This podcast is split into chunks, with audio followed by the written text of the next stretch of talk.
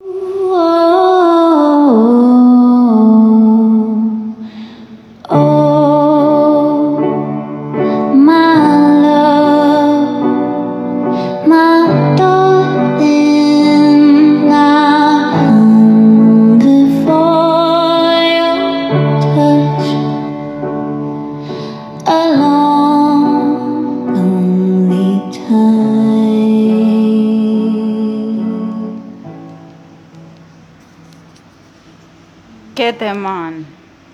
Temazo.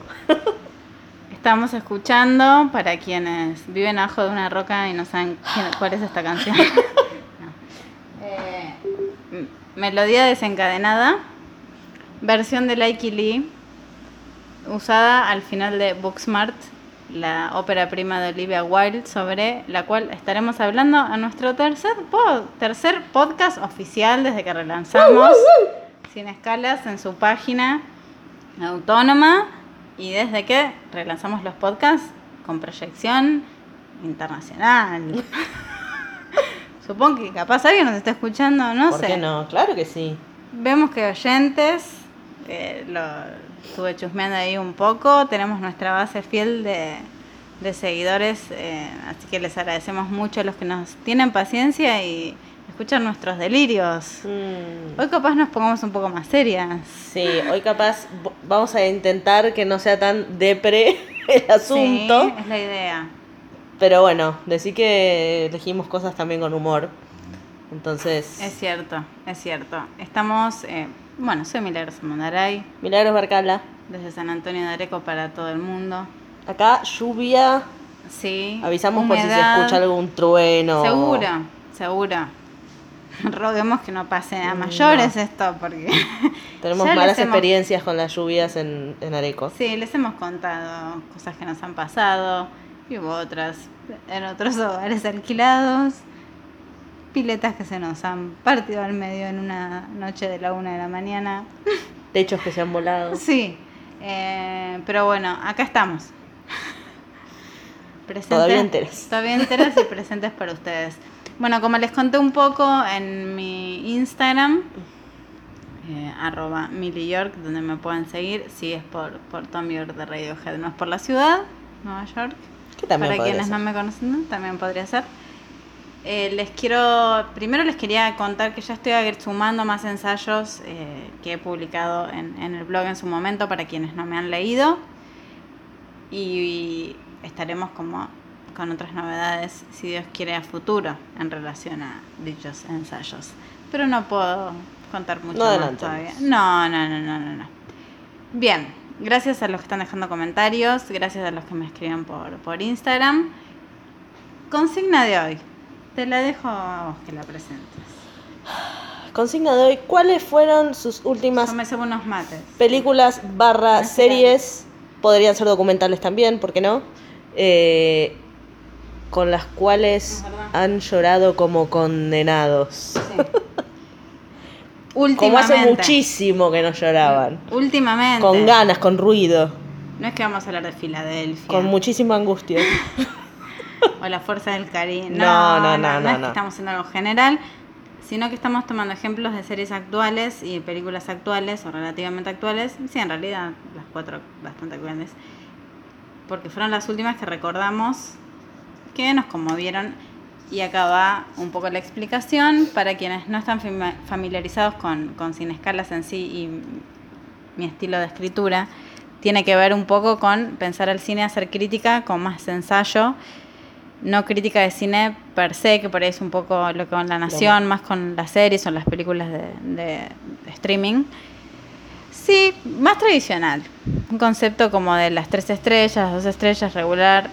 No es lo que a mí, o sea, me gusta escribir sobre cine, obviamente, y series, pero me interesa más el poder explayarme con otros, interrelacionando cosas y sobre todo haciéndolo personal. Sí, ¿no? Que en realidad, voy a hablar por mí, lectora del blog.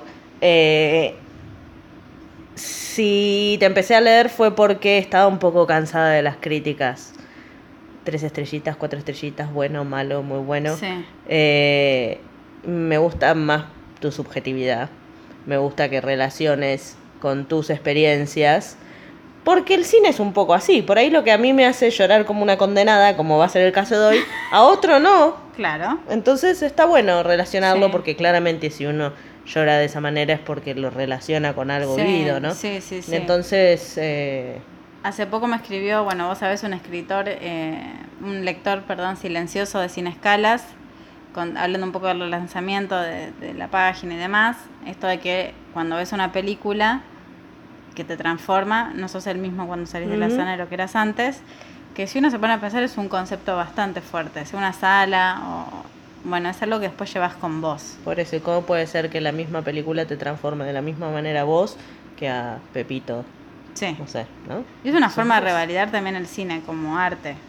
Es que lo es, que por lo eso. es, Sí, pero mucha gente por ahí no sigue pensando que el cine no puede cambiar la vida de la gente. Digo, mucha gente, pero bueno, cuando di clases estos últimos años intentaba mostrar de cómo realmente el cine te puede atravesar y elegí siempre como un corpus de películas que estuvieran atravesadas también por esto de lo personal eh, y bueno, siempre el cine lo, miré desde me, me interesó escribirlo desde ese ángulo, así que acá estamos. Todo esto es para decir que la- los exponentes que eligió cada una, primero que no somos obtusas, sabemos que las series también ahora son parte de nuestra vida, al, Mm. al igual que el cine. Y bueno, por lo tanto, vos elegiste dos series y yo elegí dos películas. Exacto. Y vamos a explicar por qué razones lloramos y más que el llanto en sí, por qué nos conmueven. ¿Sí? Sí. O nos conmovieron. Porque no. algo tan. Nada, como. No quiero decir chiquito, porque para nosotros el cine no es chiquito, pero para otros puede serlo. eh, te puede modificar tanto. ¿no? Sí. O te puede dejar pensando muchísimos días. Te puede O transportar a te otras puede épocas. transportar a otras épocas. O hacerte acordar de recordar a cosas. Sí. O extrañar mucho a alguien. sí. Es así.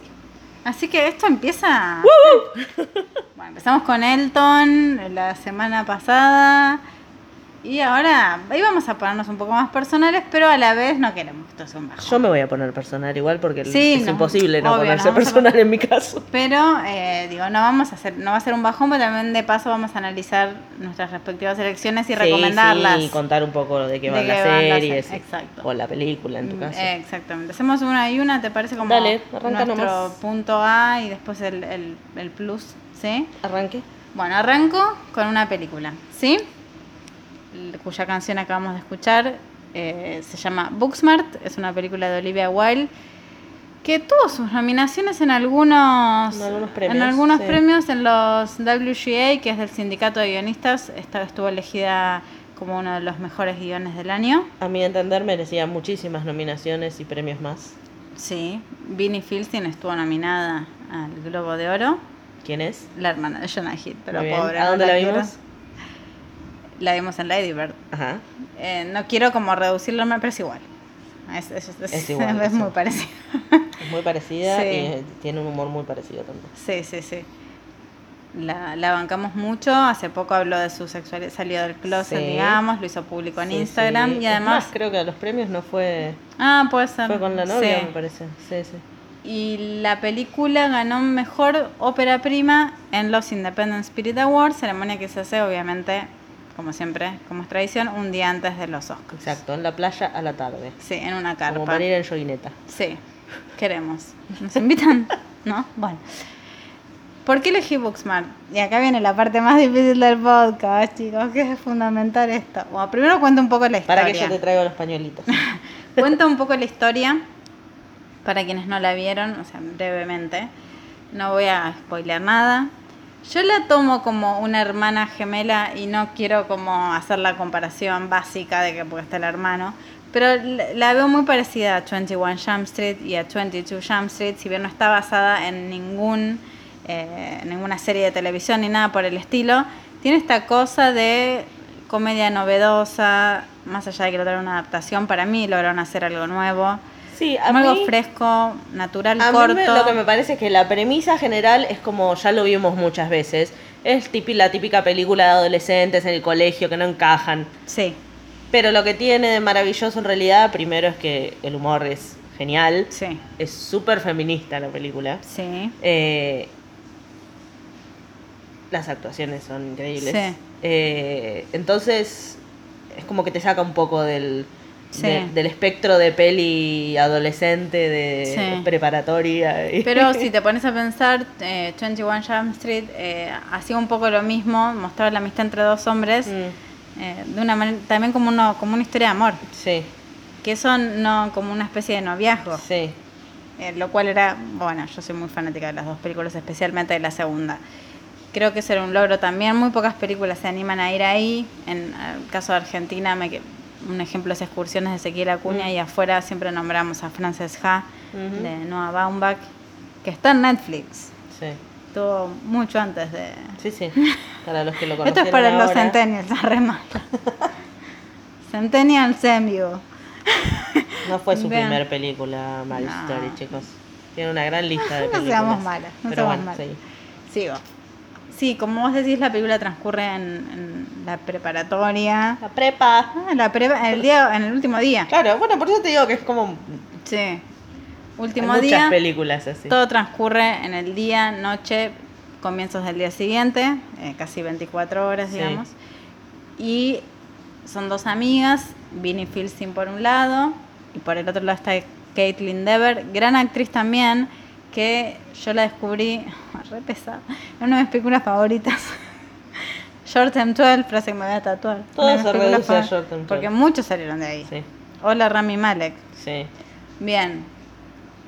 ¿Y qué pasa? Después ella tuvo como, empezó a hacer como papeles interesantes en otras películas también, pero actuó... Saltó hizo como al estrellato, o Sí, sea, la empezamos a ver más conocida. sí, en la serie de Netflix, que auspicia este, no, mentira, inconcebible, inconcebible. Eh, no vamos a contar mucho, pero esa de víctima de abuso.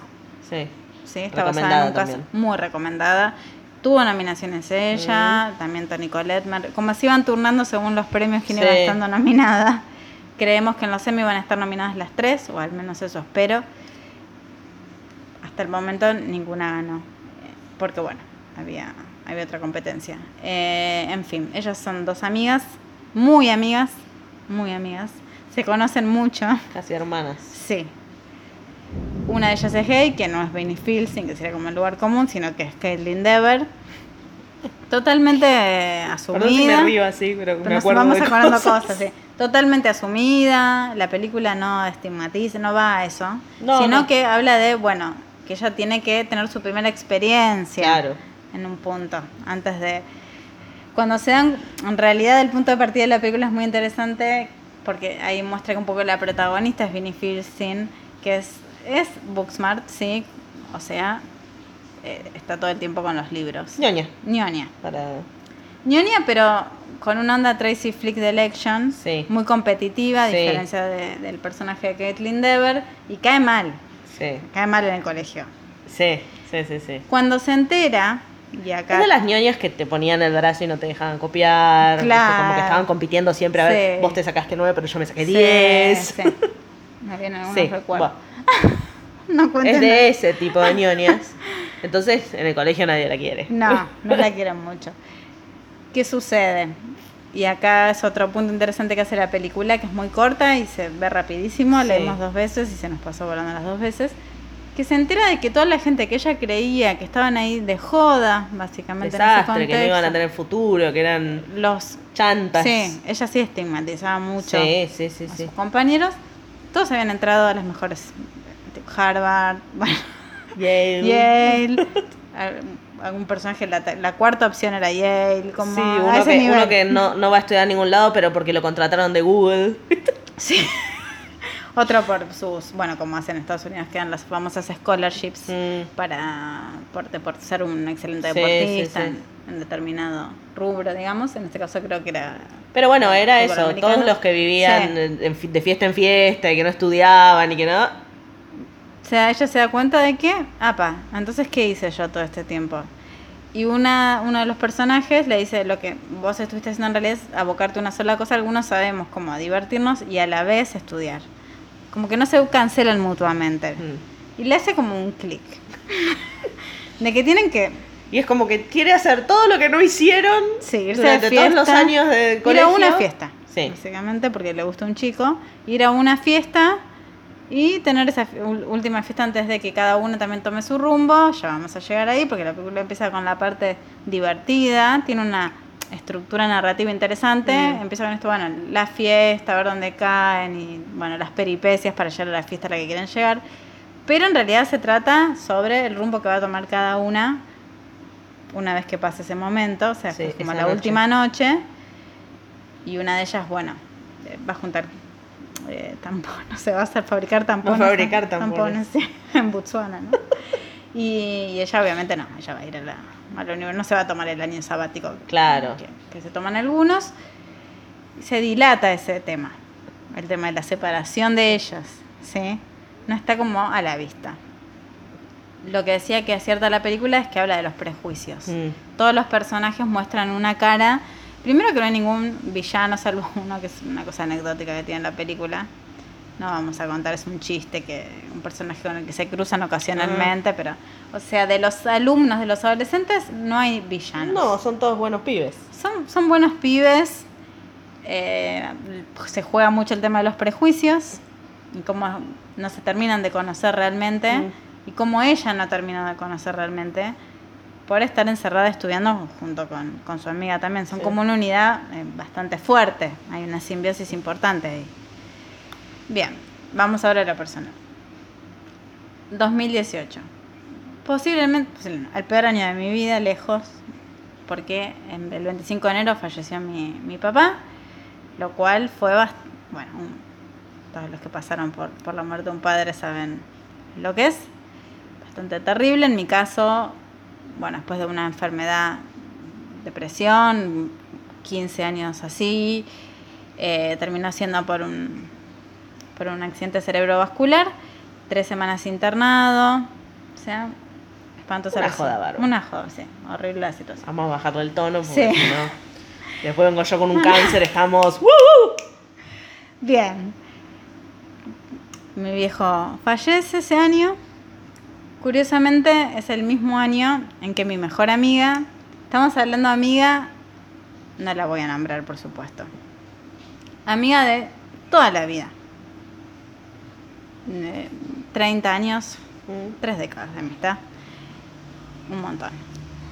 Nos acompañamos en muchas circunstancias. Ese año particularmente, ella estaba con proyectos personales muy importantes, lindos, agradables, y yo estaba pasando por como la antítesis. Lo cual llevó un poco a que, no que la amistad se resienta, pero como a una desconexión. Que creo que lo hablamos mil veces, que en la vida siempre hay un momento bisagra, pasa algo y una amistad, no digo que no resista, pero tiene su... Bueno, pero son esos los momentos en que uno cuando sale un poco del barro se fija a ver quién está al lado limpiándose también el barro con uno, ¿no? Sí, sí, sí, sí. No es que ella no estuvo, sino que es una persona a la que le cuesta lidiar con un poco el tema, no voy a hablar mucho sobre ella, pero digo, el tema de la muerte, las pérdidas, ya el solo hecho de imaginarse perder a alguien le afecta muchísimo, por lo cual acompañar a alguien que estaba pasando por esa situación no lo pudo hacer como a mí me hubiese gustado también, porque todo es eh, subjetivo. Sí. Bien. Y después llegó la despedida, porque se fue a vivir a otro país. Todo eso mismo. Después de pasar mucho tiempo juntas, la persona con la que... Con Miri no me escribo todos los días porque la tengo al lado, pero Igual sí, nos escribimos todos escribimos los todos los días. Pues ella está trabajando, nos escribimos siempre. Bueno, la segunda persona con la que me escribía todos los días. Y pasamos, bueno, de todo, juntas. A lo que voy es que la película me hizo acordar mucho a ella. Es más, ese año yo estaba tan... Aparte eran dos ñoñas. Sí. Ese año yo estaba tan, pero tan enfocada en el... Igual creo que la acompañé en su proyecto también, creo haber estado, pero estaba tan consumida por el dolor por la muerte de mi papá, por el duelo, por los famosos pasos del duelo, que no me acordé en ese momento de que ella me había hablado de esta película. Y conociéndola, que era una persona que le costaba mucho, yo soy muy Mm. efusiva, muy de decir lo que pienso, para bien o para mal, pero de mostrar afecto como constantemente. ella le costaba. Cada una por las razones que sea. Que ella me lo haya recomendado, para, era, ahora me doy cuenta que era un montón para Mm, ella. ujú. Primero porque no era de mirar muchas películas. Como veía algunas o algunas series en particular, pero no es una cinéfila. No podemos- Entonces yo sé que me la había recomendado por alguna razón. Yo no la vi en el momento en que ella me la recomendó. Pasó. Y viéndola, cuando la vi ya, digamos, no nos estamos hablando, esa es la realidad, ya está en otra punta del mundo. Lloré inmediatamente. inmediatamente porque ya les digo, la película tiene esta progresión de que empieza como una comedia, todo, sí, todo sí, bien. El, llanto, el, el final es un cachetazo. Para llorar, llorar, llorar. Y mi esposa automáticamente leyó ese llanto como lo que era, digamos, de dónde venía, ¿verdad? ¿Verdad? ¿Verdad? ¿Verdad? No voy a spoilear el final de la película, por supuesto, pero es una película sobre el, nada, los amigos que se tienen que separar porque cada una tiene que hacer su camino, digamos, Sí. no, no, no hay mucha ciencia, no es un spoiler, o sea, es más importante, no voy a hacer una comparación muy eh, como súper cliché, pero es más importante el recorrido de la película y todo lo que se aprende que, que el final en sí. Claro, exacto. Es verdad, es verdad. Solo que, bueno, tiene este eh, final de una separación, como, como si fuera una ruptura. O sea, ellas lo ven un poco así, después la película lo que hace es cortar con el sentimentalismo y termina en un, con un chiste arriba. ¿Sí? Termina como muy de golpe, Sí. eh, pero sentís que no se quieren despedir, Mm. que están retrasando ese momento. Lo cual sucedió en, en nuestro caso. No nos, no nos pudimos despedir. No nos pudimos despedir. Y supuestamente su viaje iba a ser breve y terminó siendo permanente. Lo cual, bueno, indefectiblemente la película me recordó a ella y lloré mucho. Lloré mucho. Eh, no, tampoco voy a contar muchas intimidades, pero es todo como a grandes rasgos lo que me provocó. ¿Sentís que me- vos que me conoces tanto pensabas que me hubiese pasado? Sí, como que me iba a pasar. Sí, sí, sí, sí. Al segundo que vi hacia dónde iba la peli, ya, sí. Ya me di cuenta que te iba a afectar de esa manera. Sí. Sí, sí, sí. Y obviamente uno reflexiona sobre qué ahí viene esto de relacionarlo con el tema de- del cine que nos hace pensar en ciertas cosas, resignificar ciertas cosas. Yo soy muy sentimental en ese sentido. La típica que ve una película muere una ma- mami. Bueno, ahora estoy un poco más tranquila, pero como que todo lo vinculo. Entonces dem- demuestro mm, en mi vida cotidiana lo más que puedo, lo que me importa el otro. de- si quiero. Pero digo, las películas me llevan a ese lugar. Es- eso es impresionante también. Mm. Nos llevan como un lugar de. No solo. no Ni siquiera a veces decírselo al otro. Pensarlo uno. Sí, sí. Y quedarte afectada. Claro, como decía antes. Días, Incluso. semanas pensando en eso. Sí, incluso me parece que las películas que son, entre comillas, relativamente simples, simples en el buen sentido de que apuntan a sentimientos universales, terminan siendo las que cuando vienen de un lugar genuino, hay un buen guion detrás, buenas actuaciones, te, te lleva a ese punto. Bueno, en el Sí. blog el punto de inflexión fue eh, el texto sobre Silver Silver Linings Lining. Playbook, que yo escribí sobre mi experiencia con mi trastorno de ansiedad y demás. Termina, son películas que hablan de algo que puede pasarle a cualquiera. En este caso, realmente, separación de dos amigas, como si fuera una, una ruptura. Y también te lleva a pensar en eso, en cuando te, te separas de un amigo con quien estuviste mucho tiempo de amigos, se lo vive Sí, como una ruptura. Te peleaste, se, se- se alejan por X razón. Uno se extraña, no sabes si Sí, mandar un bueno. mensaje. Pasás Sí, como. pero por- porque una, a, ver, una relación amorosa entre una pareja, en definitiva, también tiene mucho de amistad. Entonces, Es verdad. Es verdad. eh, con las amistades pasa lo mismo. Solo que por ahí no hay una interacción un poco más íntima. Pero yo te pero- diría que pasa con. Yo creo que hay siempre una persona. Sí, Siempre está ser, la persona. Puede ser. sí. Citando Grey's Anatomy, serie que no Sí, veo, pero sé que, que hay una. You are my person. Hay siempre alguien. Yo creo que vean Booksmart a ver si realmente les recuerda. Sí, véanla porque está genial. Y veanla Es porque muy está genial. Es muy, divertida. divertida. Y bueno, Esa fue mi, historia, mi historia personal. Es una de mis películas favoritas del año pasado, como la segunda que voy a nombrar después, que vamos a hacer como una mención especial para que no sea muy largo. Nos concentramos en nuestra primera Mm. opción y después mencionamos la segunda. No porque nos haya gustado más una u otra, No, eh, no. sino para contar la, experien- la experiencia personal. Sí, también para recomendar si no, si no vieron. ¿no? Sí, y nos parece que poco. no, no estaba teniendo la trascendencia por ahí que, que merecía. Acá le pusieron La Noche de las Nerds. Ah, sí. Sí. Ay. Bueno, tampoco está tan. Pero bueno, no. Booksmart. Ah, Acá se da- no, no quiero en- hacer, pero me da como No. película triple X. O Porky's. O tipo Sí, algo más de también. esa época también. sí. Sí, sí, sí. sí, no. No, no, no, malísimo. No. Entre paréntesis, mi esposa me dice Nionia y le recuerdo al personaje Vinnie Filsin porque tuvo un episodio en la, Re secundia- en la Re secundaria ñoña, ñoña.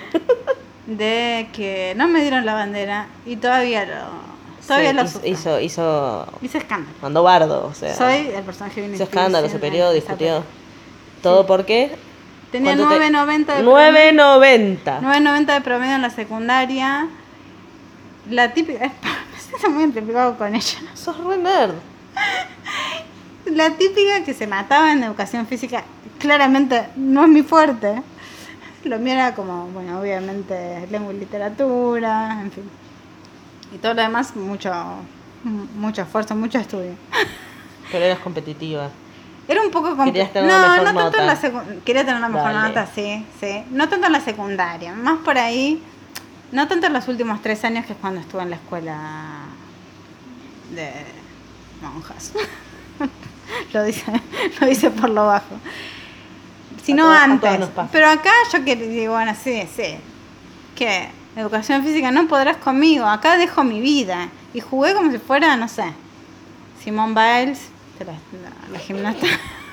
Era nada, una luz. Un 8, bien ahí. Sea, bien, ese 8 hizo que no me quede. Ese 8 valía, valía como un 10. Valía como un me 10. imagino, porque si era 8 en otra materia, ¿Qué eh, estaba llorando Sí, y haciendo lío. Yo estoy llorando, pero sí, es nervioso. o las dos cosas. No me la dieron porque había una preferencia por, por los alumnos de ciencias naturales y gestión. Los de sociales éramos como la oveja negra, que creo que pasa. Sí, claro, me- en mi colegio también sí, pasaba. pasa, pasa. Los que hacían números eran Fui a preguntar, favoritos. fui a preguntar y acá tipo cierro el círculo. Y la directora no me dijo que, bueno, no, que había otros pero mejores promedios. Ñoña averiguó todo. y no lo había, chicos, no lo había. ¿Todavía cuántos años pasaron ya? Ya estás vieja. Y 36 tengo. Esto fue, claro, 2000. Oh. Fíjate. Sí, Deal with it. Lo conté a mis alumnas. Superalo ya. Doy clases a adultos mayores de cine y me dijeron que ellas me iban a dar mi propia bandera. Un amor, sí. un amor. Pero no es lo mismo. Cuando uno es No. niño y, y no, no, no. Cierro el círculo Y en que queda la sangre en- del ojo, Claro, que ahí también me hizo acordar un poco. Y además mm, recuerdo salir y yo le ayudaba a mi viejo que tenía un negocio de electrodomésticos y CDs. barra CDs. Y fui a ayudarlo con unas planillas y le conté todo. Enojadísimo. Le mostré como la, sí, el Tu boletín. hijo y- se te cagó de la risa, ¿qué dice? no, me, no me acuerdo qué me dijo. Recuerdo haber ido expresamente a hablar de eso. O fui a trabajar Ay, con mis- toda Sí. con hombritos así caídos, enojada.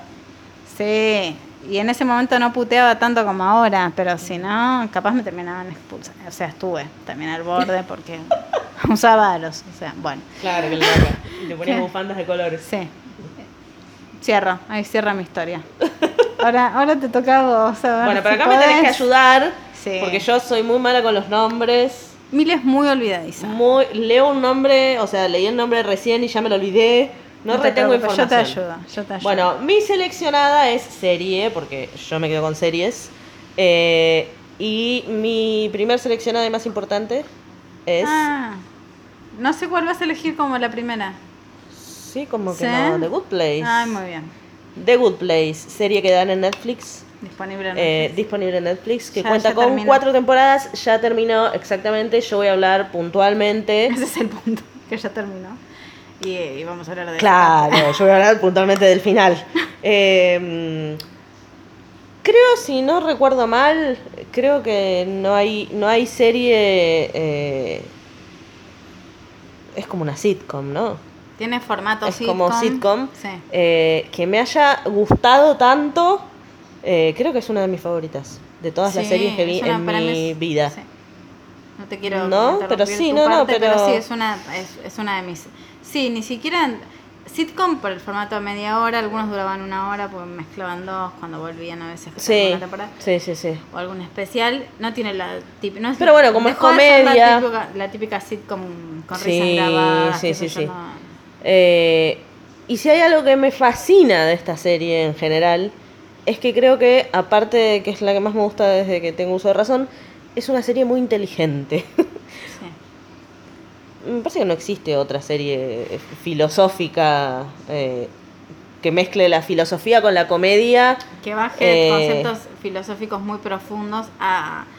Sí, a, a lo- que te a la- dejan pensando Sí. muchísimo cuando termina el capítulo. Bueno, la cuestión es que la serie va de una muchachita que se llama Eleanor Shellstrop. Que se De despierta, Steam Bell, sí. claro, que se despierta un día y aparece en una oficina y resulta que la oficina viene a ser lo que es el cielo, porque se acaba de morir The Good Place. y llegó al supuesto good place. Eh, al buen lugar, lugar bueno, lugar del bien, Claro, si acá te va querés. a costar no contar mucho Bueno. en el final. Sí, voy a tratar de no spoilear. Pero por eso también quiero hablarlo medio como con rasgos General. generales. Eh, bueno, la cuestión es que se encuentra con este representante de Dios que viene a ser, eh, que le dice que está en el buen lugar y que eh, como todo su comportamiento en, en el mundo, en la vida terrenal, fue muy bueno, se merece un lugar en el buen lugar. Entonces la, la introduce en este lugar que es todo maravilloso, todo lindo, todo hermoso, todo perfecto, eh, y le presenta a eh, sus compañeros del buen lugar, vendrían a ser, que son, por favor, asistente, Tahani, Chidi, Chidi, Tahani, Jason. Jason. Eh, y por otro lado, también presen- le presenta eh, a Janet, que es una especie de, de inteligencia artificial, de robot, de, que sabe absolutamente todo, todo, todo del planeta Tierra, del mundo, de la, la galaxia. Sí. Entonces le dice que cualquier duda, infinita. claro, cualquier duda que tenga, le puede consultar a ella y ella le contesta. Eh, esa es como la premisa primero, ¿no? O sea, vendría a ser el principio. Sí. Después, nada, van sucediendo cosas que no quiero spoilear, pero bueno. No, lo que tiene así es que tiene muchas vueltas de tuerca. Estamos como maravilladas Sí. de, cómo de cómo lograron terminarla, porque son cuatro temporadas que uno puede decir, bueno, es poco, pero para esta serie es muchísimo, porque siempre se les ocurría algo, sacaban un conejo de Mm. la galera y no, no podemos decir porque es muchísimo, porque estaremos spoileando algunas cosas, pero hay un quiebre en la serie en un momento decimos, ¿y cómo van a hacer para que esta serie siga? Porque son muchos capítulos por temporada también, si bien, bueno, obviamente son Bueno, igualmente para cortos. contar por qué me pegó tanto, voy a tener que spoilear algunas cosas. Vamos a spoilear un poquito, así que un poquitito. Qué difícil. Sí. Eh, no sé cómo, no sé cómo encararlo. Bueno, la cuestión es que No, son cuatro temporadas. Son cuatro temporadas. Eh, el final, en la cuarta temporada, No hablamos de que es de Michael Schur, Ah, el claro, creador de exacto, Parks and. Recreation y, y Serie que también The amé. Eh, es una especie también de despedida en realidad. El, el último capítulo se lo toma como la despedida de la serie y como despedida de los personajes y bueno. Sí. No quiero decir nada. Bueno, la cuestión es que durante toda la serie, igualmente, no solo en el último capítulo, sino que durante toda la serie uno se está todo el tiempo preguntando y replanteando eh, qué pasa cuando uno se va, qué, qué pasa en el momento previo, qué pasa cuando uno se va de esta tierra y si vamos a algún lado, si esto sigue, si uno se muere chau, si, bueno. Eh, y todo el tiempo la serie está llevándote a preguntarte todas esas cosas, incluida y muchísimo, y sobre todo en el final. Sí. Entonces- el final se llama, el capítulo final se llama Cuando estés listo. Exacto. O sea, Exacto. Entonces, ¿qué me pasó en el último capítulo? Resulta que venía, era, Gran era todo risas. Era todo risas. Hasta que en un momento Milly me mira y yo era un mar de lágrimas. sí. ¿Por qué? Porque pasas de una emoción a la Sí. otra también. ¿Qué pasa? Yo también perdí a mi papá. eh, este año van a ser tres años que perdí a mi papá, eh, tuvo cáncer y bueno, mu- muchísimas otras cosas más derivadas mm, del cáncer. Eh, y a partir de ese momento, que es un quiebre obviamente en la vida de uno, yo por lo menos empecé a pensar muchísimo eh, en todo esto que digo, que- cómo puede ser que una persona de un segundo para el otro desaparezca y no quede rastro de ese ser humano, más que el recuerdo que tiene uno de ese ser humano. Eh, esa persona que estaba enferma sabía que se estaba yendo, sabía que era el último día, sabía que era lo último que iba a pensar a decir y hacer. ¿A dónde estará? ¿Estará en algún Son todas esas preguntas que en el último capítulo Sí, te las haces te todas. las haces todas. Todas. Eh, y. Y bueno, y supongo que lo único que pude hacer en ese capítulo fue pensar en mi papá. Sí. Todo el tiempo. Todo el tiempo. Y creo que no hacía muchísimo que no lloraba tanto Sí. con algo, tipo, con, en serio, con ruido. Con mucho ruido. Tipo. una cosa así. Sí, porque no solo está el componente de despedida Sí. en esta serie también, sino también que de verdad que empieza como un análisis más, si se quiere, antropológico sobre cómo se comporta el individuo en la sociedad y cómo esto reper- puede llegar a repercutir en una posvida. Mm, Y después es que empieza a volverse un poco más sentimental, sí. ¿sí? Y Porque aparte también obviamente los personajes que se encuentran en el Good Place eh, empiezan a, a- a que tener una relación entre ellos, o sea, empiezan se a hacerse empiezan amigos, a transformar mutuamente. claro, y se arma como un grupete Sí. eh, junto con Michael, Sí, eh, y junto Danson. con, sí, sí, junto con Janet, eh, que van como... Sí, se van decir- enseñando cosas, van tratando como de moldear cosas que en la vida terrenal ellos consideraban en un cierto punto que habían fallado. Claro, porque el tema en realidad, lo primero que sucede es que cuando ella llega al, al buen lugar, se da cuenta que hubo un error, porque ella era un desastre. Claro, buen error, sí. Era un desastre ahí, en, en en la teoría. tierra. Entonces, ella sola se da cuenta y dice, pucha, no, estoy ocupando el lugar de alguien, por, por un lado, y segundo, no me quiero ir. Sí. Porque obviamente, según lo que todos sabemos, está el buen lugar y el mal lugar, que bueno, supuestamente es el infierno, ¿no? Sí. Eh, entonces, ella lo que empieza a hacer es tratar de cambiar su, su, su actitud ante las cosas y, y- y su actitud con la gente y empieza a tratar de hacer cosas buenas como para sumar puntos, porque supuestamente todo es a base de pun- del puntaje que te dan eh, tus buenas Sí, acciones eh, en, en la tierra y, y empieza a hacer, a hacer cosas buenas, como para que no se la lleven al mal lugar y, y quedarse ahí.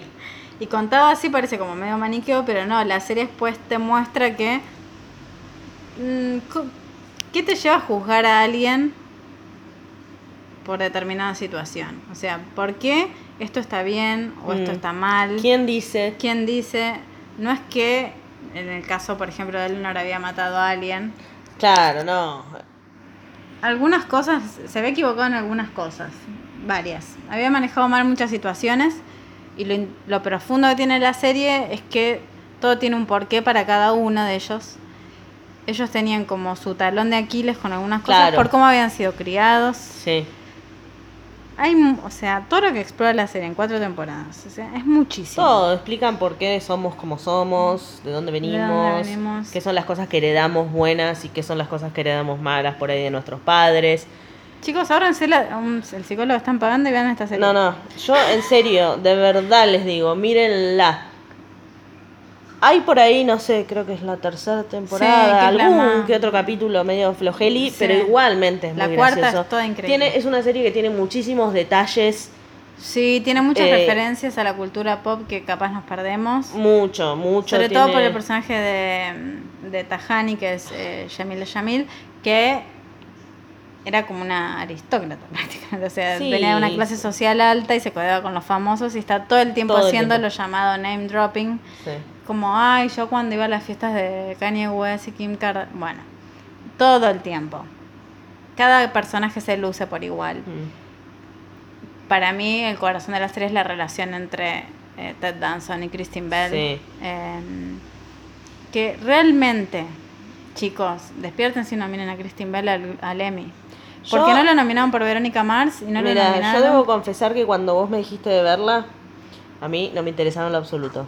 Primero porque no vi Verónica Mars, no, Te la hice ver y no, no quisiste seguir. no, no, no, no, no, me hiciste ver un capítulo de... Sí. Eh, ella no, la verdad que no me llamaba la atención.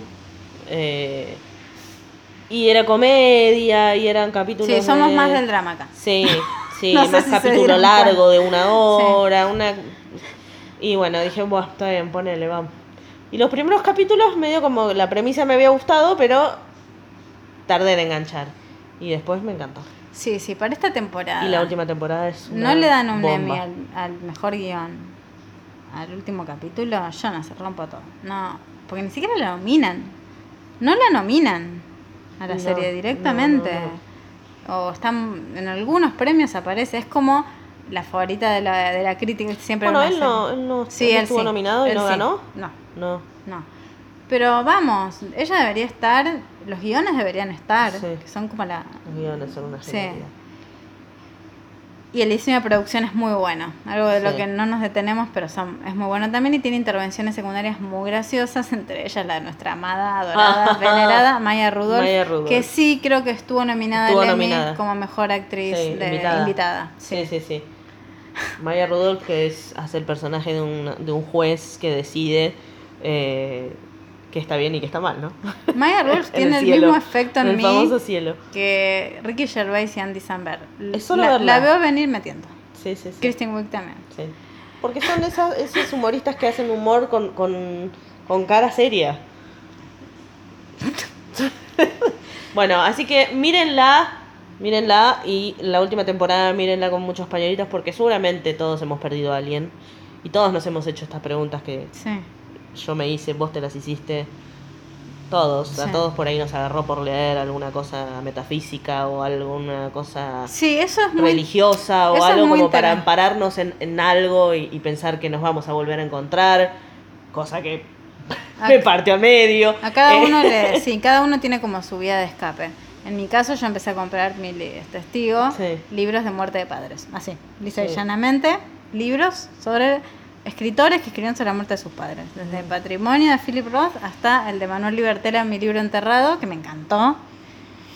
Con todo respeto a Philip Roth, pero creo que es el que más me gustó, pero me parece que también porque algunas cosas las vinculaba Claro, bueno, sí. con lo que le pasó a mi papá, parecidas. situaciones parecidas.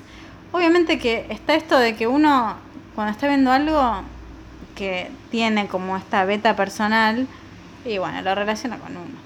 Es medio inevitable. Sí, bueno, pero es de lo que va este podcast. Sí, es de lo Yo que empecé va. a leer mucho sobre eso, la vida después de la muerte, qué pasa, qué pasa con el cuerpo, qué pasa con... Sí, sí. Sí, Después acá, pasó. acá hubo, sí, la verdad se te pasa. Hasta que llegó The Good Place. Porque Y tenemos... me hizo el- preguntar todo nuevo. o a veces vemos películas para hacer o sea, sabemos de qué bailas, Sí, vemos para sí, hacer catarsis. Sí, sí, Películas de muerte, de, denme una, sí, la miro, te la miro. sí. O sea, cuando en realidad mucha gente por ahí lo evita, evita ver eso. Mm, estaba pensando que yo de- falleció mi papá y después a los dos, tres días. La verdad es que vi la del perro, ¿cómo se? Con Darín. Ah, sí. Truman, Truman, es. Sí, Eh, Sex Guy. Sí. Sí, sí, sí. Sí, uy, Dios mío. Eh, Salgamos un poquito, sí, aunque no tanto, sí. para decir nuestro segundo lugar. Segundo lugar en el que, en el sentido de que no le podemos dedicar tanto tiempo para que esto no sea tan largo. Dolor y Gloria. Mm, Yo sigo con películas. Dolor y Gloria. La voy a hacer muy breve porque creo que en algún momento le voy a dedicar un podcast enteramente a esta obra maestra de Pedro Almodóvar. Mi película favorita del año pasado. porque la venimos nombrando también, Sí, ¿no? Por, por sí. los Oscars y la No la puse, hice un top 10 en, en Instagram, que obviamente es un top 10 de las que estaban nominadas, nominadas al a Oscar. mejor película. A mejor película. Pero mi película, sí, Dolor y Gloria. Siempre hay una que va a triunfar sobre otra, ¿por qué? Porque mi- en realidad Parasite, si tengo que decir, era mi película favorita. Pero ¿qué pasa? Siempre va a ganar la que, para mí, Te pega más. me pega más, siempre va a ganar, igual la considero mejor por otras razones, no solo porque me interpeló a nivel personal, pero digo, le- cuando están dos películas que me parecen dos obras maestras absolutas, siempre me voy a quedar con la que me, me afectó Sí. a nivel... Siempre voy a ir para Sí, ese sí, lado. Es una película que volvería a ver. Mm. eh, más allá de, bueno, no puedo contar el final, que es genial, pero bueno. Brevemente, porque primero, y quiero con- lo- esto lo voy a abordar desde otro lado, no lo voy a hacer tan personal. eh, se trata, bueno, ya sabemos, o la gran mayoría quizás sabe que es una historia autobiográfica, que básicamente Antonio Banderas, el personaje que interpreta a Salvador Viene a Mayo, es Salvador, es Almodóvar, y que es un cineasta, que también escribe sus propias producciones, que está pasando un periodo de, de depresión, que tiene problemas tanto psíquicos como físicos y que está como trabado en su vida en ese momento. Gay, con una madre que no lo aceptó como él hubiese querido, no lo aceptó a secas. A ver, no quiero, como que no quiero contar mucho tam- tampoco de, de esta película. Sí, está en un momento de su vida como que está de nuevo también haciendo un poco de... de Sí, viaje al pasado. Sí, viaje al pasado y Eh, tratando sí, de... sí, bueno, sí. No puedo contar mucho, pero sí. Pero sí. Digamos que está haciendo un viaje al pasado. Sí. Mm, A Mili no le pasó tanto las conversaciones que él tiene con su mamá. Primero que, bueno, me hicieron llorar muchísimo porque había algo de genuino en esas conversaciones. Porque, Banderas películas, está sí, está tremendo. Se pueden escribir millones de películas personales, pero logra lo que logra Almodóvar, que es creo que su película más chiquita en el sentido, eh, no peyorativamente Mm. hablando, sino como más íntima, Más íntima, sí. que eso traspase la pantalla como lo hace. Y, y ahora voy a una de las de, de las cosas que, que leí sobre por qué, cómo se llegó a eso también. Es realmente inusual. Se pueden hacer muchas películas Para mí lo que tiene la autorreferenciales. película de maravilloso es que es... Sensible. No, y es melancólica Melan- desde que empieza hasta que termina. Sí. Es melancolía pura. Es como clase de película, voy a Sí. decir. Y además tiene una, mm, unas frases muy potentes sobre las enfermedades Mm. eh, psiquiátricas o los trastornos y demás. Como ya conté, yo tengo trastorno de ansiedad. Que él dice que cuando se le juntan muchas cosas en un mismo día, eh, eh, esos días cree, cree en Dios. eh, Porque no le queda o- otra. por- así era, ¿no? Sí, Y es cuando como no, eh, cuando no... es, es ateo. O al revés. No, así. ¿Lo estoy citando bien? Sí, sí, creo que sí, sí, sí, sí. Sí, sí, sí. Esto- Cuando es todo junto es como ya no queda quien qué, qué hacer, entonces es pedirle Le a Dios. rezo, le claro. rezo, sí. Eh, y realmente lo ves que está mal. Mm. Una época convulsionada. La película además, ya yendo como más al aspecto del el tema técnico y guiños, está filmada en la casa de él es- en Visualmente la película es hermosa. la casa Almodóvar. Sí, sí, sí, sí. Los colores, la, la escenografía, de todo, todo. Y es una película sobre lindo. el pasado que también quien realmente le puede escapar al impacto que tiene eh, leer algo o ver algo que hable sobre el pasado o escuchar algo que hable sobre el pasado. Ya, sobre todo a cierta edad. Obviamente no es una película que va, ojo, no, no quiero generalizar, no está mal, pero digo, me hace esta película cuando tenía 16 años, es obvio que no voy a estar pensando en esto porque pasa lo mismo con The Irishman. Yo llega un punto que, bueno, tampoco es que tengo 80 años, pero, Pero has vivido cosas pero que te hacen... cosas que te hacen apreciar Claro. más. ¿Cuántas veces hablamos en el blog nosotras o con otras personas de cómo una película se resignifica Mm. después de cuando la ves con ya un bagaje Mm. a cuestas que no tenías la primera vez que la viste? Sí. Por ahí hay gente que Dolor y Gloria no le gusta tanto porque no le han pasado. sí, por ahí tampoco le gustó en cuanto a análisis. Estamos hablando de análisis acá subjetivo, Sí, en sí. realidad. Estamos apuntando a eso. Pero bueno, si no me hubiesen pasado ciertas cosas, yo creo que no lo hubiese apreciado de la misma manera. Lo que quería contar es que vi. Estuve viendo algunos videos de los Oscars en la, en la temporada de premios. Vi el discurso de Tom Hanks cuando ganó por Filadelfia. Si hablamos de película que nos hicieron llorar. Mi viejo amaba Filadelfia. Mi mamá ama Filadelfia. Y está esa. eh, bueno, está Antonio Banderas, obviamente, y en el discurso cuando gana Tom Hanks el Oscar, eh, hace un chiste como si, si pudiera estar con otra persona que no fuera mi esposa, sería Antonio Banderas, que hace su pareja en la película. ¿Y qué pasa? Mm, Los comentarios decían el discurso de ban- eh, la charla de banderas con Stephen Colbert en su late night me trajo aquí, como pasa en algunos comentarios, he dicho tal cosa brought me here. Bueno, entonces fui a esa charla, que hace dos semanas, se las recomiendo que las busquen.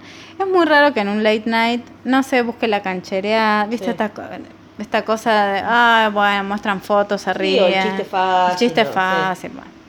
Acá era nada. Algo en banderas hizo que Steven Colbert estuviera como súper medido. Sedado. Sí, como muy tranquilo, escuchándolo, como diciendo, quiero que me leas hasta la Biblia, no sé. Sí. la, la lista de, de Sí, compras, no sé. Porque hablaba con una cadencia, con una mirada diferente al, Banderas que, bueno, por lo menos yo no le presté tanta atención, Mm. salvo cuando trabajo con Almodóvar, porque, bueno, yo había visto La piel que habito, entre otras películas, Sí. donde para mí está impresionante. Además de, de Elena Naya, ¿no? Toda esa película es una de mis favoritas de, de Almodóvar. Bien, y él hablaba, terminó hablando, bueno, habló del- de la nominación al Oscar y, y habló del discurso de Tom Hanks en ese momento y cómo eh, esa, esa entrega de premios en que ganó Tom Hanks, él se sentó en la mesa con Tom Hanks y estaba Bruce Springsteen, porque Mm. bueno, estaba Streets of. Philadelphia, sí, que temón, pongamos ya y nada. Eh, y después llegó a hablar de que en esa mesa estaba Spielberg y él como que, no, yo no sabía esto, pero creo que fue productor de la Máscara del Zorro, o sea, no la vi, la verdad, no, No, la vi. tampoco. Le ofreció el papel. Sí, fue al día siguiente a audicionar y le dieron el, el Ah, ¿sí? como que ahí se gestó. Y contó como perlita y de ahí que, bueno, que se habla del discurso de Tom Hanks y la gente lo fuera a buscar. Pero bueno, después vino la parte en que habló de cuando tuvo su ataque al corazón hace un, un par de años atrás. Y como la enfermera le dijo si creía en la cultura pop. Y él dice, como que pensó que era una pregunta rara que una enfermera le hiciera a un paciente, después de que le pusieran los stents. Y, y le dijo, no, porque viste que siempre se dice en la cultura pop, oh, you broke my heart, me rompiste el corazón. O nada, todo como que todo pasa por el corazón. Ella dijo, bueno, porque no es simplemente eh, un músculo. o no simplemente tiene una función eh, Mm, desde el punto de vista, sí. claro. Sino que simbólicamente también, realmente el corazón es... eh, realmente el corazón se nos rompe cuando pasan ciertas cosas. eh, todo pasa por ahí. Mm. Por lo cual es normal que después de este ataque al corazón que vos tuviste, te sientas triste las próximas semanas. Como que le pasa a mucha gente que ha tenido ataques al corazón y que han Ujú. contado cómo sus vidas, emocionalmente hablando. Yo tengo un ejemplo. ¿Sí? claro, en la peli de, de Diane Keaton y Jack Nicholson, cuando él tiene el ataque, tiene que ceder. Sí. se la pasa llorando él y le pregunta al médico, Ah, no, que es normal que llore. Es verdad. Claro. Sí. Y el médico le dice, sí, es normal. Bueno, la enfermera le, le dice esto a Banderas y él contaba que efectivamente las próximas semanas, o sea, la semana subsiguiente al ataque al corazón, veía películas y se la pasaba llorando. Que Almodóvar vio eso y le pidió que no lo conte, o sea, como que no lo bloquee. Mm, Que todo eso que le estaba pasando lo ponga en Dolor y Gloria. mm. que es un gran título aparte Sí. para, para la película, ¿no? Porque el dolor lo podemos pensar de diferentes maneras, dolor físico, porque hay muchos gráficos en la película Sí. también, dolor mental, dolor por cosas del pasado que no resolviste, gloria puede ser la conquista de tus obstáculos, no, no Sí. la gloria No, eh, como concepto de, bueno, llegué a lo claro, máximo. por ser un Sí, director. Exacto, no. Yo creo que eh, siendo una película tan chiquita va más a la gloria de las pequeñas conquistas cotidianas, Mm. que es lo que le pasa a él, es como un Ujú. empezar de cero todos los días. Claro. Y eso me, me puedo relacionar con eso. Mm. Fin.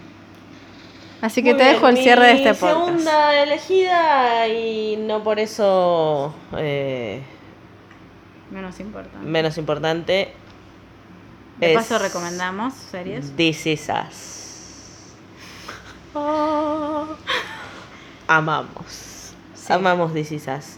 Que también, bueno, de nuevo lo relacionamos con lo mismo porque eh, un es una serie sobre una familia que, y no voy a spoilear nada porque así empieza la serie, Familia Pearson. pierde a su Patriarca. patriarca, no sabemos cómo. El punto es que pierde a su patriarca. Y toda la serie gira alrededor de eso.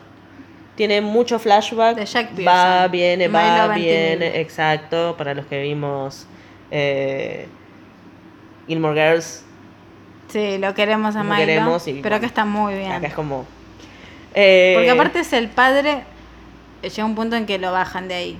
Pero igual sigue siendo el. el- Un, un- uno de los mejores padres de la Sí. televisión. Eh, bueno, la cuestión es que la serie va y viene, va y viene todo el tiempo con el, el momento en que ellos eh, son chiquitos, se- después se va a la edad adulta actual, después Ellos estamos vuelve. hablando- Ellos estamos hablando de los tres hijos, porque la familia es Jack, es eh, Rebeca, Rebeca, que es la madre, que es Mandy Moore, y tienen tres gemelos Sí. que en realidad no, No, dos son gemelos. dos gemelos y un, uno más que lo adoptan, claro, el día de que nacen los, los gemelos, digamos, porque pierden un- un- uno de los Sí. bebés. O sea, Rebeca está, Rebeca está esperando tres, uno se muere, entonces adoptan. No es spoiler, es el primer capítulo. No, sí, Son entonces- cuatro temporadas. Exacto. Va, Eh, digo, va por la cuarta temporada, la mitad de la cuarta. Sí, bueno, entonces eh, es toda la vida de la familia, Sí. como cualquier familia. Con Sin sus- olvidar de que el, el núcleo, o sea, o el hilo conductor es cómo afecta la muerte del padre a todos. Sí, En un principio, muy enfocado en los tres hijos, después cómo afecta a la esposa, sí. Que es algo que uno también ve. Por ejemplo, yo lo veo en mi mamá, tantos años compañera de vida de, de mi papá, y de repente no tenés más esa persona con la que pasaste décadas. Sí, sí. O sea, con la que dormía todos los días. Se había relegado lo- el efecto que tuvo en Rebeca. Se lo retoman la tercera temporada. Muy bien. Mandy Moore está excelente. Sí. Están todos excelentes. Todos están excelentes. Y triunfan en algo en que pueden haber fracasado, que es Mandy Moore en los flash forward. No, en realidad no, en el presente. Los- Está grande. Claro. Tiene que ser de madre, tiene que ser de mamá de personajes, cuyo- de actores cuya edad es superior a la de Mandy Moore. Sí, a la de ella. ¿no? Y el Sí, maquillaje sí. está buenísimo El y ella está actúa buenísimo como y hay una algo que es- grande. Fabuloso de la serie que tienen un, un cast que es increíble porque los chiquititos son iguales a los grandes. Muestran todas las Son generaciones. todos iguales. todos Yo no sé de dónde sacaron a toda esa gente tan parecida. Te juro. Increíble. Porque los nenes más, cuando hacen de más chiquitos, ponele en el capítulo, en, los- en estos capítulos últimos que estuvimos viendo, que su, pasó en dos temporadas ya, va, en esta y una, en una anterior, hay tres capítulos seguidos, que es un capítulo por hijo, vendría a ser. Sí. se Con a- entraba- un, algo puntual que pasa en la serie, pero visto Desde desde, la- las, las tres ópticas. Exacto. Entonces, eh, los ves, ponele, a mí el que más me gustó fue el de Kevin. Y eh, ahí hablas de lo más personal. y ahí hablo de lo más personal. Eh, Hablemos un poco de quién es Kevin. Kevin es uno de los gemelos Sí. que en su vida adulta pasó a ser famoso porque formó parte de una serie que se llama ¿cómo es? De Manny. The Money. Por The Nanny. Claro, que es como es un niñero, niñero de un bebé. Una sitcom. Claro, una sitcom y es como Un súper conocido. Eh, es el de la cara bonita, es como el rubiecito de ojos claros, que es súper ganador, el pibe, todo bárbaro. hasta- Subestimado. claro, hasta que muere el padre en realidad es. Porque hasta ese momento era como el, el jugador de fútbol Sí. americano que iba a ser una estrella y bueno, Muere, muere, el el padre. padre, con todos los planes. Se va para abajo. empieza con problemas, bueno, crece obviamente, empieza Sí. con problemas con el alcohol, eh, no, Heredados mm, del padre. heredados del padre, no, no puede tener una relación sana con ninguna mujer, eh, bueno, son un montón de conflictos.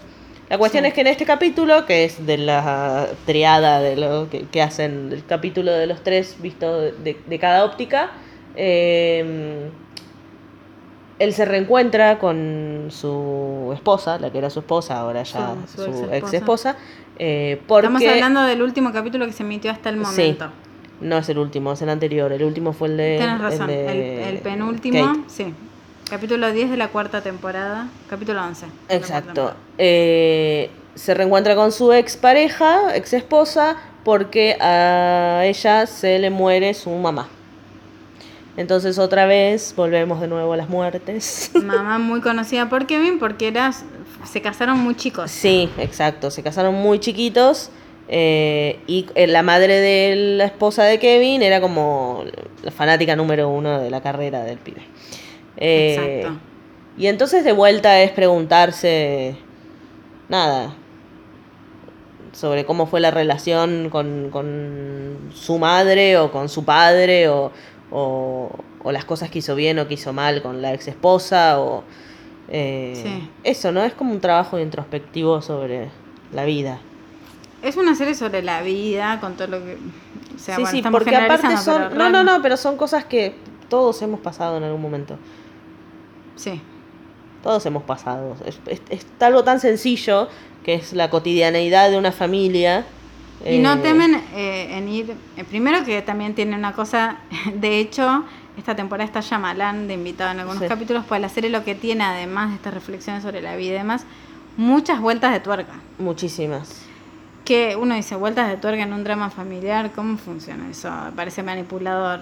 No, porque te va reservando información sobre la vida de ellos. Es tan inagotable la serie, porque te muestra el futuro. Ahora estamos viendo escenas del futuro que no sabemos como esporádicas, ¿no? Simple, la primera temporada gira todo alrededor de qué fue lo que le pasó a Jack, cómo murió. Cómo murió el Entonces padre. toda la temporada te va contando cosas de la vida y bla, bla, bla, pero todo, Creo primera, la segunda, bueno. Sí, eh, pero desde el principio te, es un tema. Claro, por ahí aparecen personajes que no sabes quiénes son y entonces de repente te enteraste que ese personaje es el tío, es el hermano, es el... Va a ser entonces importante en el de la familia. Claro, todo el tiempo, como es una serie que va del pasado al futuro, del presente, aparece gente Sí. que después vas a ir descubriendo en la temporada siguiente, porque ese es el... Al punto tal de que algunos te los vas olvidando y después los vuelven a traer al presente, en el sentido de que los incorporan como recuerdos, que, que obviamente no vimos en su momento. Por ejemplo, el verdadero padre de Randall, que es Sterling K. Brown, que es el que se está llevando el- todos los Emmys por, que por es el, Us. es el que fue adoptado Claro. porque... eh, Eh, Su verdadero padre lo dejó en una estación de bomberos. exacto. Y conoces la historia de su padre, William, y es tremenda. En los 60, si mal Sí, bueno, en el primer capítulo, si yo no recuerdo mal, lo que hacen en el primer capítulo es presentarte a toda esta gente, Sí. a gente adulta, eh, al, al, al actor este de Hollywood, te los presentan de Claro, grandes, a Mandy y a Mandy y cosas, en distintas épocas. Pero que vos no sabes. Vos no sabés, obviamente, que, que es- A Kate, que es la hija, la hermana eh, de la, la mujer. Claro. De, de- de los tres hermanos. Claro, entonces lo que pasa es que cuando termina el capítulo te das cuenta en realidad que toda esa gente forma parte de la misma familia De la familia. Y ahí es cuando arranca eh, la serie per se que ya conocemos, ¿no? Sí. Em, Lo que tenía era que también ese personaje secundario que ganó el Emmy Ron Cephallon, si mal no me equivoco, o estuvo nominado, eh, que también el contrapunto con su hijo hizo que obviamente ambos ganaran premios porque eran impresionantes las actuaciones de los dos y tuvo- tuvieron un capítulo increíble que se llama Memphis Mm. que se van como de viaje Sí. también para homenajear al padre de a, a su o sea a su padre el quien considera a su padre que es Jack no pero también siendo consciente de que tiene un, un padre más sí. eh, o, su, o su padre biológico, en realidad. Y así muchísimas cosas. O sea, es imposible sintetizar. Ahora, por ejemplo, claro, también tiene esta cosa de que te engancha porque te muestra escenas del futuro y vos ves que un personaje ya no está en pareja con su es ¿Qué pasó en Porque el no medio? está directamente. Y vos decís, ¿qué pasó? ¿Se murió? Entonces tiene como, tiene como ese más. gancho para seguir viendo, pero no se queda solo ahí, porque realmente las interacciones entre los hermanos, Mm. o entre los hermanos y la madre, entre Los, hermanos, los es- las esposas, eh, Sí. los esposos. sí, que por ahí es lo menos interesante, salvo Randall y la grosa de Beth. Pero después uno ve como la muerte del padre, esto es algo que también creo que podemos ir cerrando Sí, en sí. esto, a cada hermano lo afecta de un modo distinto. Ujú, Y acá me meto yo en tu, Métete.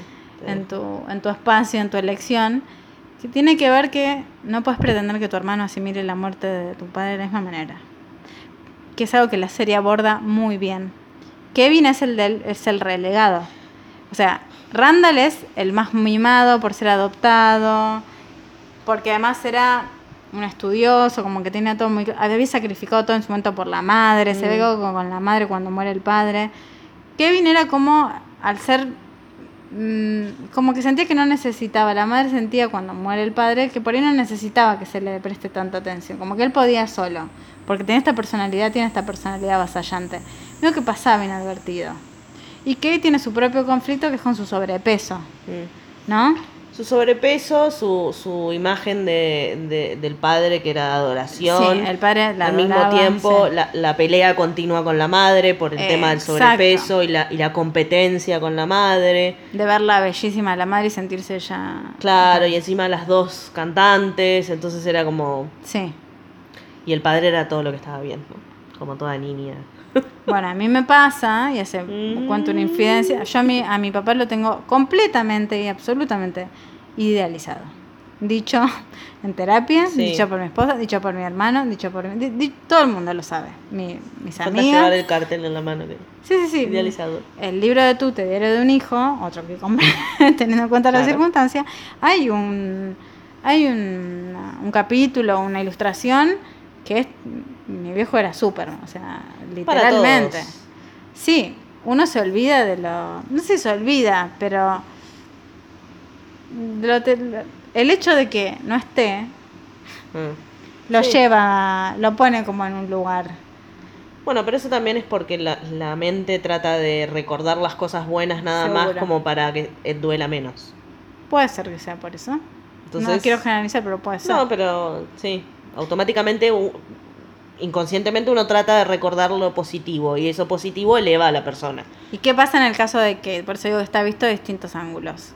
En el caso de Kate es recomponer la relación o, o establecer a secas la relación con la madre, Sí. que es la que le queda, básicamente. Por ejemplo, yo con mi mamá no tenía la relación de o sea, porque mi papá me hizo amar el cine, digo, tenía una relación como en ese sentido conectada más con mi papá, pero en realidad soy más parecida a mi mamá. Mm, Y por eso siempre tuve una relación más tirante con mi mamá, pero cuando muere mi papá, acá el punto era recomponer la relación con mi mamá, que es muy difícil. ¿Sí? Bueno, a mí eso no me pasó, Claro. porque yo siempre fui de mi mamá. Sí, vos fuiste más a tu mamá. Pero la serie lo muestra muy bien con Kate. Y además te muestra la óptica de cada hermano. Esto de, en un punto se terminan echando en cara. Todo, en realidad es todo, es cómo le afecta a ¿Por cada no uno, qué hizo y qué no hizo cada uno Vos no en su estuviste, momento. yo acompañé en tal momento, vos no estuviste. Y esto uno se puede identificar. Me pasó hace poco que mi hermano se acuerda cosas de mi papá que yo las había interpretado de otra forma. O sea, como que los dos sufrimos lo mismo, pero vi- lo vivimos de distintos Porque ángulos. cada cual tiene una historia distinta, por Sí. más que sean hermanos. Y eso es fascinante ver en una serie. Entonces estás viendo la serie y decís, tal cual. Le hablas a la tele y decís, a mí me pasó lo mismo. Hay un capítulo que no voy a contar mucho, pero que es el de Kevin y la cadenita. Se van a Ay, acordar por si lo ven. qué manera de llorar. Que de nuevo es tres, tres es, es cuando hacen las tres Sí. historias. El capítulo que le dedican a Kevin, que es el personaje que más creció para mí a lo largo de todas las Mm. temporadas, sin lugar a dudas. Kevin Sí. terminó siendo el- para mí el mejor personaje. Sí. Porque después empezás a elegir a tu hermano favorito, obviamente, ¿no? Sí. Kevin es, es sí, es, es genial. Todo lo que va evolucionando. Kevin necesita recuperar una cadenita que pierda que, que, que era, que le había dado el padre. padre. O sea, porque todos se acuerdan de los últimos momentos, con la última Mm. charla significativa que tuvieron con Sí. su padre. Y llora desesperado cuando la pierde. Sí. ¿no? Como si perder eso, ya estás como que lo- era lo que te quedaba de tu papá. Perdiste a tu papá y del como todo. que perdiste a tu papá del todo. Y es tremendo la resignificación que hacemos de, los, de, lo, que, de lo concreto, porque ya no tenemos a la persona concreta con nosotros, de todo lo que sea nada, un objeto que puede estar, puede no estar, pero, o sea, me pasaría a mí. Yo tengo una... ¿Te pasó? ¿Te acordás qué fue lo que Me pasó. qué fue lo que tiramos o Sí, tiramos sin querer, cuando nos mudamos, una colchoneta de la pileta. Ah, sí. Que había sido el último regalo de Navidad que me había hecho Sí. mi viejo. Lloraba pobrecita como si, no sé, Sí. tremendo. es una colchoneta. Y no Sí, es si una te colchoneta. pones a pensar, es una colchoneta. que estaba como que se pinchó, se había quedó. pinchado, había quedado ahí, pero si Pero, yo claro. me hubiese acordado y en el en el trajín de todo, me hubiese acordado que me la había dado mi, o sea, como No lo hubieses tirado. No lo hubiese tirado. Estaba acá Bollando. bollando, obviamente. Y después me aferré mucho a lo material de él. Mm. Sí. Como que dormía con la remera que le había regalado yo de Bueno, Taxi yo Driver. no, no, no, no. Sí. Eh, y bueno, la serie capta muy bien eso y ese capítulo es realmente bastante revelador Sí. y sin caer, siempre está al borde de caer en lo, uh, pero qué serie más, no sé, cómo decirlo, como medio cursi. Y no, Pero no es cursi. y además los actores son muy buenos, entonces nunca se pasa, ¿sí? Sí. Nunca, Nunca, salta. no, por eso no, no llega a ser cursi. Y es eso, es la vida misma. Sí, Nunca mejor dicho. sí. Así que nuestra recomendación final es This Is Us. Si no vieron This Is Us, por favor empiecen ya. Sí, y si vieron algo de lo que estamos recomendando, eh, obviamente los invitamos a que dejen el comentario en, en la página donde vamos a... Bueno, lo están escuchando en Spotify, pero yo todos los podcasts los subo a cinescalas.com porque ahí es donde pueden dejar comentarios al respecto. Espero que no haya sido muy bajón, creo que no, creo que se entendió eh, el sentido de este podcast. El próximo eh, coincidente con la emisión de su capítulo. Capaz llegue más, más tarde al podcast, porque tengo que ver el capítulo y tengo que escribir la crítica en el mismo día. Claro, por ahí no está el lunes, está el martes, decís. O el lunes a la noche, digamos Ah, que lo van a poder escuchar el martes. Es eh, el comienzo de la quinta temporada y penúltima de Better Call Saul. Vamos a hablar sobre cómo empezó, pero vamos a hacer un repaso de por qué, a nuestro criterio, por lo menos el mío, Better Call Saul es superior a Breaking Bad. Atrevida. Y bueno, vamos a hablar un poco de lo que le espera la serie esta temporada, que es la eh, como el cruce más fuerte Mm. que va a haber con Breaking Bad, porque esto no es un spoiler, está en todos los, los trailers. eh, entra de nuevo Hank y Gomi al universo de Saul Goodman. ¿Sí? Así que nos vamos cada vez acercando más a, Ay, aparte porque el último capítulo fue. Eh, Bob Excelente. Odenkirk no tiene un Emmy, chicos. Bueno, con esto cierro. eh, thank you, life. Thank you, love. Diría Marion Cotillard cuando recibe el, el Oscar. El Oscar. Y esa va a ser nuestra frase para cerrar todos los Thank podcasts. you, life. Thank, Thank you, you, love. Tan francesa que duele. Bueno, no. Pensar que la vimos, ¿te acordás? La vimos en. ¿La cruzamos a Marilyn? Porque vos dormiste toda la obra, claro. Eso demuestra que durmió toda la obra. Cerramos con Una una, perlita. porque sí, no, no, no. Sí, sí, no, no, nada, dormiste No, toda no, la no, que nos falta la, más allá de la bandera y el 990, nos falta una perlita, siempre tiramos un, dat- un Obvio, sí. Resulta que estábamos en Nueva York y yo, que amo, amo a Marion, conseguí de casualidad, porque entré a una revista, no sé qué, vi que estaba con. eh, haciendo Juana de Arco en el Lincoln Center. Entonces saqué las entradas y dije, voy a ver a Marion, me muero de la emoción. Yo también estoy emocionada. sí, claro. De Eh, verdad, a mí también me encanta. Veníamos de ver eh, Two Days, One Night, que nos parece la mejor. Claro, bueno. eh, la mom también, pero. bueno, yo la amo. Sí. Eh, pero aparte estoy enamorada de ella, no solo es amor porque es una muy buena actriz.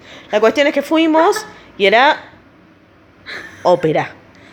O sea, no sé por qué se les ocurrió eh, hacer la, la obra de teatro de, eh, en forma de ópera. A mí me gusta la ópera, a Mili no. Entonces, llegamos, yo toda emocionada, está bien, se veía re... Sí, todas emperifolladas porque era el Lincoln Center, había que ir de, traje y largo. Eh, mm, obviamente las entradas que yo había sacado eran un poco medio en el culo. Pero era un palco ahí. Pero era un palco para nosotras solas. Eh, la cuestión es que Marion se veía, era una pulga, pero no importa, estábamos respirando el mismo aire. La cuestión es que la señorita acá presente se duerme. Y no solo se duerme, sino que babea y ronca. No, yo estaba... ¿en serio ronqué? Sí, Ah, yo no. cuando yo te movía para que te despertaras. La cuestión es que nada, yo la vi toda la hora. Obviamente la mitad la entendí, la mitad no, porque era tenía como el francés, me parece que tenía momentos. Me De Joan. Joan d'Arc. No sé. Eh, bueno. Claramente. No sé, no me acuerdo. Bueno, sí, no te puedo preguntar nada porque te dormiste, pero mí se despertó cuando terminó. Porque la desperté. No, pero la empecé a ver. Sí, la empezaste a ver, pero te dormiste. gente. ¿Te acuerdas O los animales que aparecían o no? Loco, sí, obvio. Obvio, eso hizo que me durmiera. Bueno, la cuestión es que ella estaba hermosa y cantaba muy bien. Sí, bueno. Y de ahí dije, ¿nos vamos? Sí, sí. Nos vamos a, no sé. Mm, O sea, Times Square. Prefiero pasar un rato con los... Muñecos, Con con, los muñecos que te atacaban.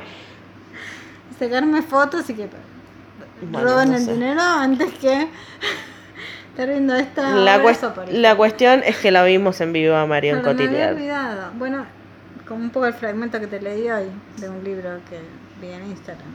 Que hay cosas que uno da por sentado que, les pa- que le pasó y que las naturalizó ya tanto, pero che, ¿qué pasa? Estuvimos en Nueva York viendo una obra con Marion Cotillard. Claro, No la conocimos, a, la conocimos a Abby también.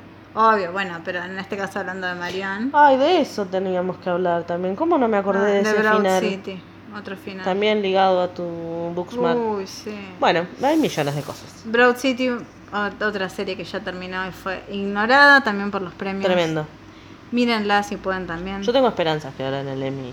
¿o Creo no? que ya está, ya, la tendrán ya terminó. Sus chances de ser nominada ya pasaron con la última entrega de los Emmy. Terminó antes. Ah, terminó antes. No, o- no. Bueno, cualquiera. Cualquiera. Otra serie sobre la Cualquiera. amistad entre dos mujeres en Nueva York. Hermosa, divertida, loca. Lo que Delirio. la gente vende Girls, yo Sí. te vendo Broad City. Sí. Es así. Boston Girls, yo tan Broad. Y eso que me gustaba Girls, pero esto es Sí, la primera temporada. Después superior. se fue de, de cabeza. Bueno, Broad City es mi Booksmart equivalente en serie. Sí. Total. Bien. Podcast más largo hasta ahora. Gracias por habernos escuchado. Perdón por tanto delirio. Perdón por tanto delirio y ya saben de qué vamos a hablar. Si podemos, hacemos. Nos pidió Nico Moyano, un oyente, que me echemos con recomendaciones de series. Vamos a intentar.